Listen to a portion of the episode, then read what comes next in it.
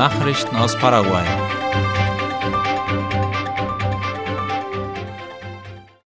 Die paraguayische Gruppe Cantarte gewinnt ersten Platz bei internationalem Gesangwettbewerb. Der Wettbewerb, der sich Contemporary A Cappella Recording Awards nennt, prämiert schon seit 1992 die beste A Cappella Musik. Laut Ultima Hora hat die Gruppe Cantarte in der Region bester internationaler Song mit dem Lied La Cartera, zu Deutsch Die Tasche, dieses Jahr den Preis gewonnen. Das Lied stammt aus ihrem Album Justo a Tiempo oder auf Deutsch Gerade rechtzeitig. Die jährlichen Auszeichnungen prämieren das Beste in der A cappella Musik. Sie sind die einzigen globalen A cappella Aufnahmepreise. Eine der Sängerinnen, Estrella Fedriani, sagte, dass sie sehr glücklich seien, diesen Preis gewonnen zu haben. Er sei so etwas wie der Grammy für Gesangsgruppen. Die anderen Mitglieder der Gruppe sind Carmiña Mendes, Guadalupe Cacavelos, Ramses León, Carlos Ayala und Abel Samaniego. Ausbildungs- und Produktionszentrum kommt Familien im Bajo Chaco zugute. Die paraguayische Exportkammer von Getreide und Ölfrüchten Capeco unterstützt ein neues Ausbildungs- und Produktionszentrum in der Stadt Benjamin Aceval.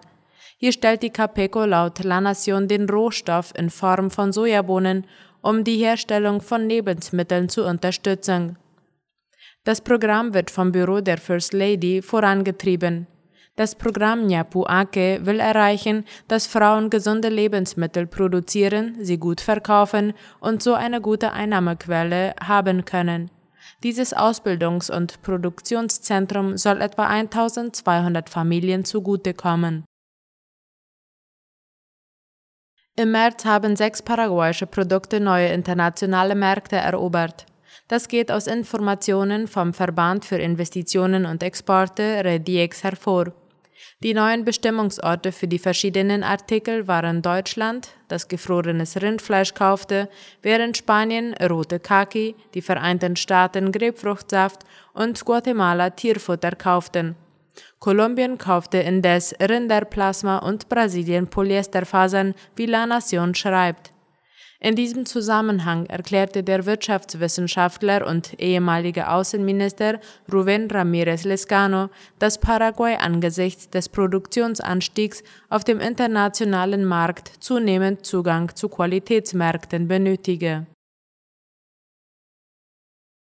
es soll ein Abkommen mit bolivianischen Investoren unterzeichnet werden, um den Handel zu fördern. Darüber schreibt La Nación.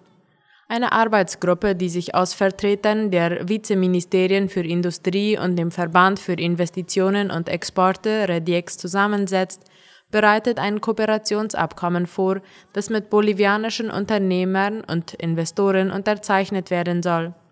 In diesem Zusammenhang fand am 28. März im Sitz der Distriktverwaltung von Boquerón das erste Treffen anlässlich des Tour del Chaco 2023 statt. Dieses Treffen wurde von der binationalen Industrie- und Handelskammer und den Behörden aus der Zone organisiert. Die Unterzeichnung des Dokuments wird für Juni erwartet. Bei dieser Gelegenheit wurde auch über die Arbeitsweise des Handelsministeriums MIG gesprochen, welches die Wettbewerbsfähigkeit des Produktionssektors in Paraguay unterstützt. Nachrichten aus aller Welt.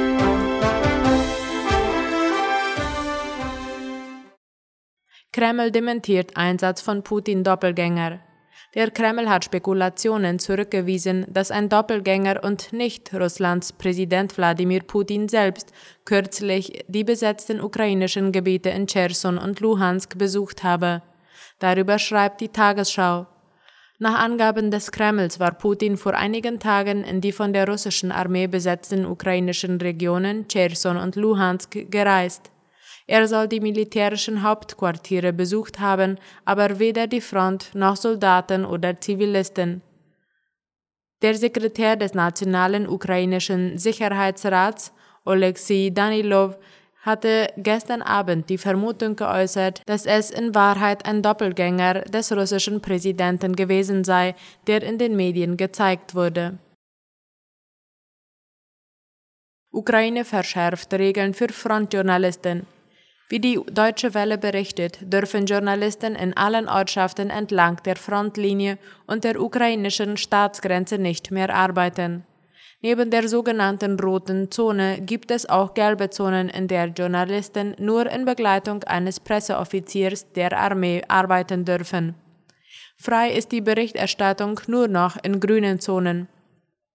Die genaue Lage dieser Zonen ist als geschützte Information eingestuft, die nur erhält, wen sie betrifft.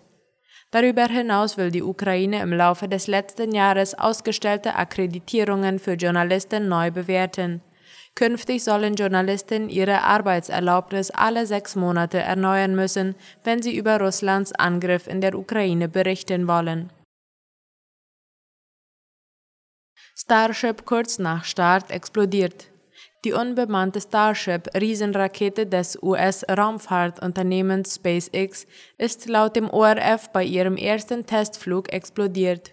Die größte und leistungsstärkste jemals gebaute Rakete hob heute zwar vom SpaceX Weltraumbahnhof Starbase in Boca Chica im US-Bundesstaat Texas ab. Etwas über drei Minuten nach dem Start detonierte die Rakete aber, wie Live-Aufnahmen zeigten. Zu diesem Zeitpunkt hätte sich die erste Antriebsstufe von der Raumfähre lösen sollen. SpaceX sprach auf Twitter von einem schnellen, ungeplanten Auseinanderbrechen vor der Stufentrennung. Teams würden weiterhin Daten auswerten und auf den nächsten Flugtest hinarbeiten, fügte das Unternehmen hinzu. Die Mitarbeiter des US-Raumfahrtkonzerns sprachen dennoch von einem Erfolg, da der Start erstmals erfolgreich war. Indien löst bald China als bevölkerungsreichstes Land ab. Indien ist auf dem besten Weg, China den Titel der bevölkerungsreichsten Nation der Welt abzunehmen. Bis Mitte dieses Jahres werden dort fast drei Millionen Menschen mehr leben als in der benachbarten Volksrepublik, wie die Deutsche Welle schreibt. Demnach dürfte die Bevölkerung Indiens zur Jahresmitte auf etwa 1,43 Milliarden steigen. Chinas Bevölkerung liegt noch bei 1,42 Milliarden. Auf Platz 3 steht die USA mit 340 Millionen Einwohnern.